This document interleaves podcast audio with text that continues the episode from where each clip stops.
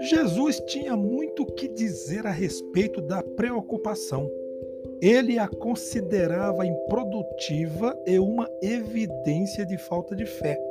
Jesus nos disse firmemente que jamais nos preocupássemos.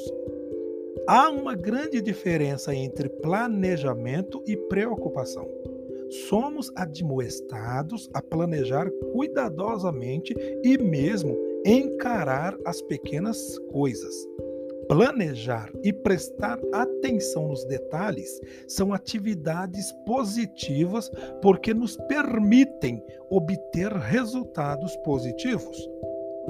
A preocupação, por outro lado, é, por definição, afligir-se inutilmente com coisas sobre as quais não temos nenhum controle, além de não produzir resultados positivos.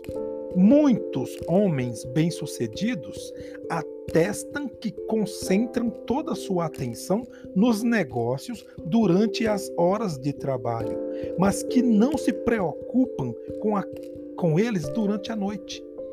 Isso está coerente com o ensino de Jesus.